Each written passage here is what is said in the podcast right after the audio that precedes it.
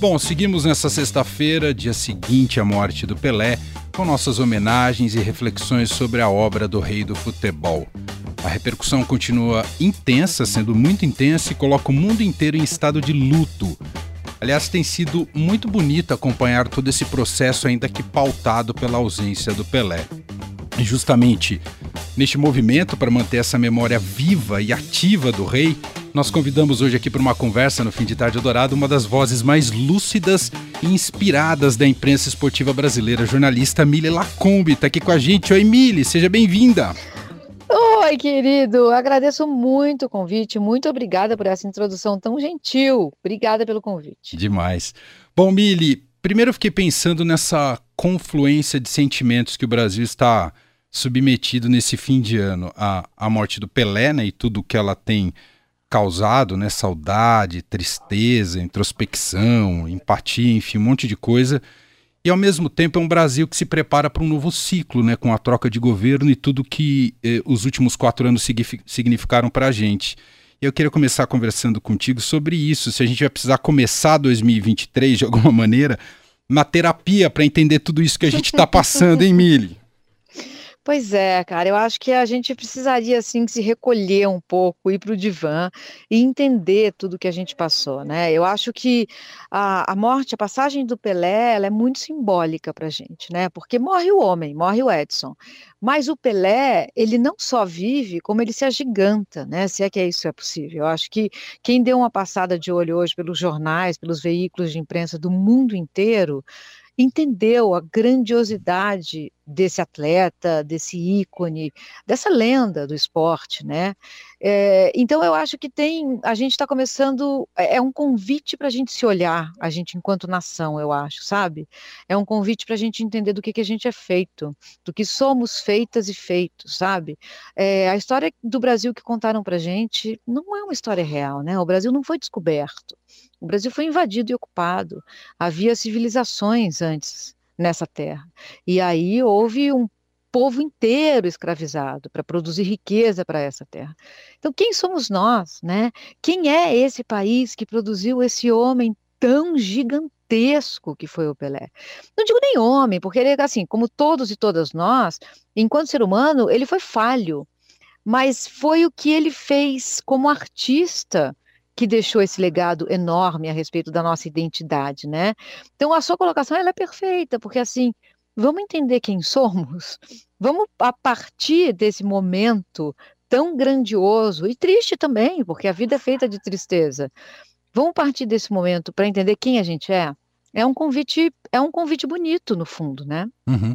É, eu fiquei pensando nisso, Emília, se a gente está à altura desse rei que a gente que a gente teve, né? Como como Pelé, se fomos súditos um tanto distanciados demais. É, é uma outra. Isso, isso também fala sobre quem somos e como a gente, o nosso espírito ainda é colonizado, né? Pode ser que sim, pode ser que a resposta seja dolorosa, né? Pode ser que a gente não tenha entendido quem era esse cara e o que ele, representou para um país inteiro. Pode ser que a resposta machuque a gente. É, tudo a respeito do, do que a gente do que a gente imagina que a gente é, é ainda um tanto colonizado, né? A gente tem uma oligarquia dominante que é a mesma há 500 anos. E agora a gente está vendo nessa refundação do país, pela primeira vez, o, a formação de um ministério que é minimamente representativo ao que somos. E a gente vai ter que fazer isso em tudo, inclusive nesse esporte dentro do qual o Pelé foi rei, o futebol. A gente precisa que o futebol represente o país inteiro, todas as cores, todas as sexualidades, todos os gêneros. Não é assim ainda, né? Mas eu acho que a passagem do Pelé, o, que, o, o, o simbólico que existe dentro da passagem do Pelé, convida a gente a, a refletir sobre isso. É um momento triste, mas é um momento também cheio de beleza, né? A gente está entrando nisso agora, juntos. Uhum.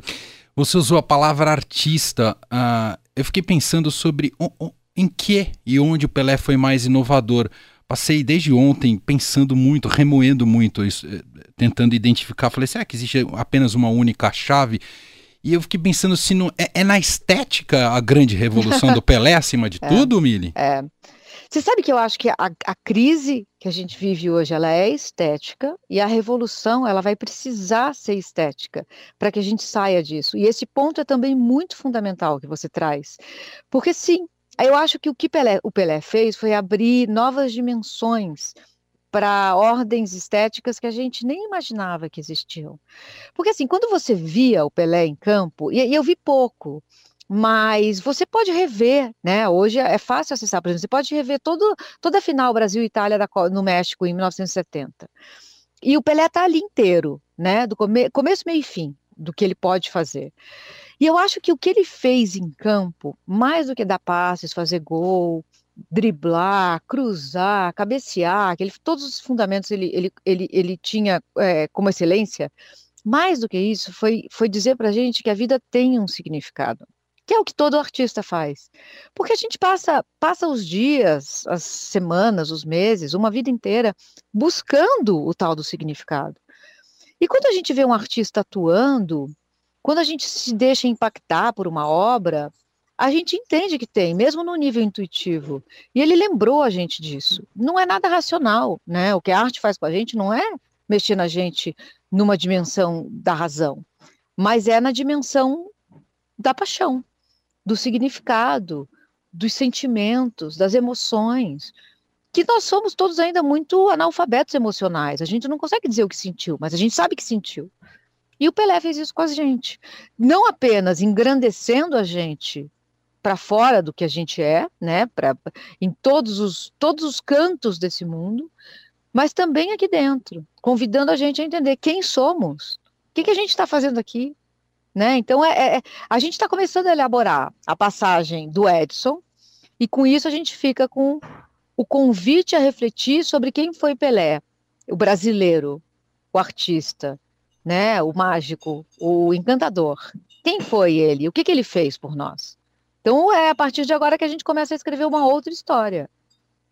Emílio, como é que foi pessoalmente para você quando você foi impactada pela notícia? Onde você estava e, e, e, você se sentia preparada já para receber essa notícia?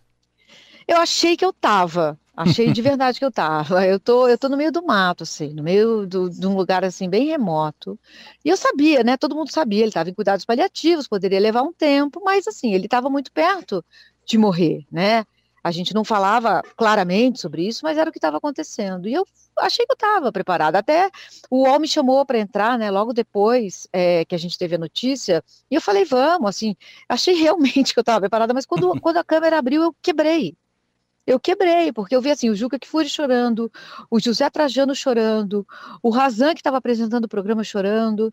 E aí se começa, através do olhar do outro, a entender o que estava acontecendo.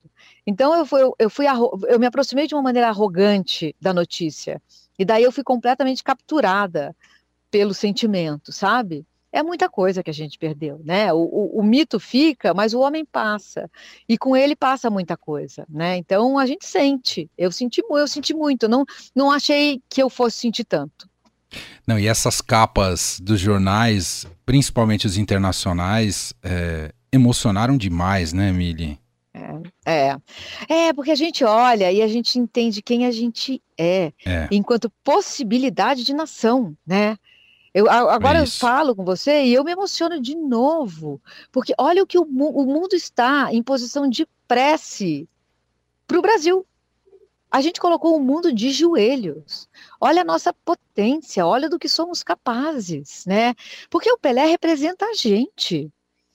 Ele, ele, assim, ele, ele, ele teve que criar o artifício de se chamar na terceira pessoa, porque ele era muita coisa. Ele não seguraria, nenhum homem, nenhuma mulher seguraria a onda de ser Pelé. Então ele falava dele na terceira pessoa. E a gente entende agora por quê. Porque era coisa demais. É, é, é um espelho das. Não é do que a gente é, é das nossas frestas, como diz o professor Luiz Antônio Simas, porque o que a gente é, de fato, é ainda uma coisa feia é branca, é oligárquica, é conservadora, é careta, é masculina, é machista, é misógina, é LGBTfóbica. Mas o Pelé abriu as frestas para a gente. Aqui eu não estou falando do homem, não, que era falho. Uhum. Eu estou falando do artista, né? Ele abre, ele puxa uma fresta, e nessa hora a luz entra. E na hora que a luz entra, a gente vê o que a gente pode ser. E é, e é isso que emociona. é o que a gente pode ser. Está ali num corpo preto, no corpo de um homem negro, o que a gente pode ser. Então, era hora sim, aí voltando né, para o começo das suas perguntas, de se recolher. Sim, enquanto nação.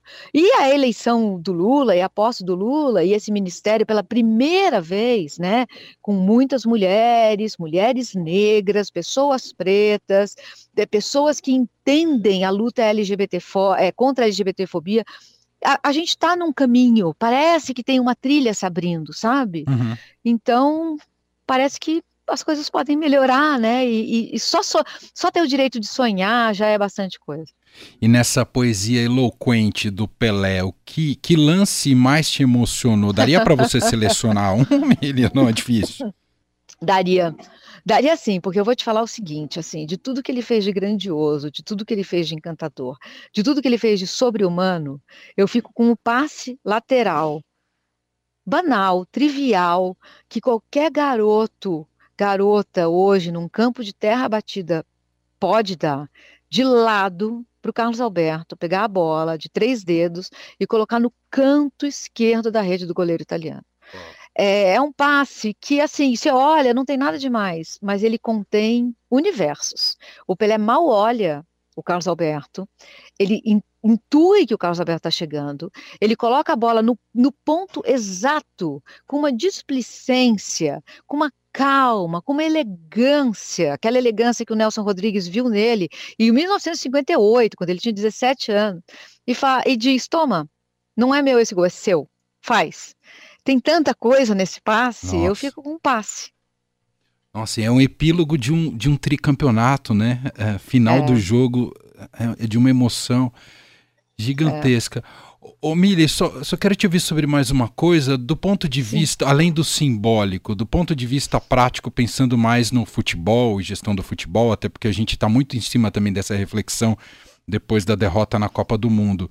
Você entende que a morte do Pelé, de alguma maneira, pode produzir algo também nesse sentido a partir de agora? Acho que pode, não sei se vai, mas é é, é, um convite a isso. Eu acho que a, a, morte dele convida muitas coisas. E um dos convites é exatamente esse. Vamos rever, porque assim, a gente fez um Pelé, mas a gente tem é, espaço, a gente tem cultura, a gente tem filosofia para fazer outros Pelés. Não no nível dele, porque ninguém se compara ao primeiro. Né? Nunca, jamais. Mas o que, que falta para a gente fazer isso? Porque os garotos e as garotas estão aí estão jogando na beira da praia, estão jogando em tempo, campos de terra batido, estão jogando nas periferias e nas favelas. O que, que a gente vai fazer para que essas pessoas sejam Pelé nos campos, nas academias, nos laboratórios, nas universidades, nos governos, nos estados? O que, que a gente vai fazer? A gente produz Pelés, a gente sabe. E agora, o que, que a gente vai fazer para que eles de fato vinguem e não acabem morrendo cedo, morrendo por balas perdidas, morrendo por operações policiais? Sim, tá aí, tá aí o convite para a gente se encarar no espelho. Duro, é. dolorido, mas tá aí feito. É um projeto de nação mesmo, né, Meli? Sim, é um projeto de nação. Eu acho que o Pelé passar convida a gente a, então tá bom, vamos olhar para a gente. Está aqui o espelho que o Pelé está dando com a passagem dele. Vamos fazer, vamos agora fazer uma nação? Não é fácil. Ninguém, não, não, eu, eu, parece até uma ingenuidade, né, uma inocência falar assim. Mas as ferramentas estão, nós temos as ferramentas. O que a gente não tem é a coragem de olhar para a nossa história e de começar a recontar uma história que foi contada de forma mentirosa para a gente. Perfeito. Bom, muito bom te ouvir, Emily Lacombe, jornalista, gentilmente aqui atendendo a nossa produção. Sabemos que estamos aqui no dia 30 de dezembro, último dia útil do ano, todo mundo se preparando de alguma maneira para essa passagem, com tantos sentimentos dentro da gente. E foi muito legal te ouvir. E conversar ajuda demais, né, Emily? Então, brigadíssimo por esse papo.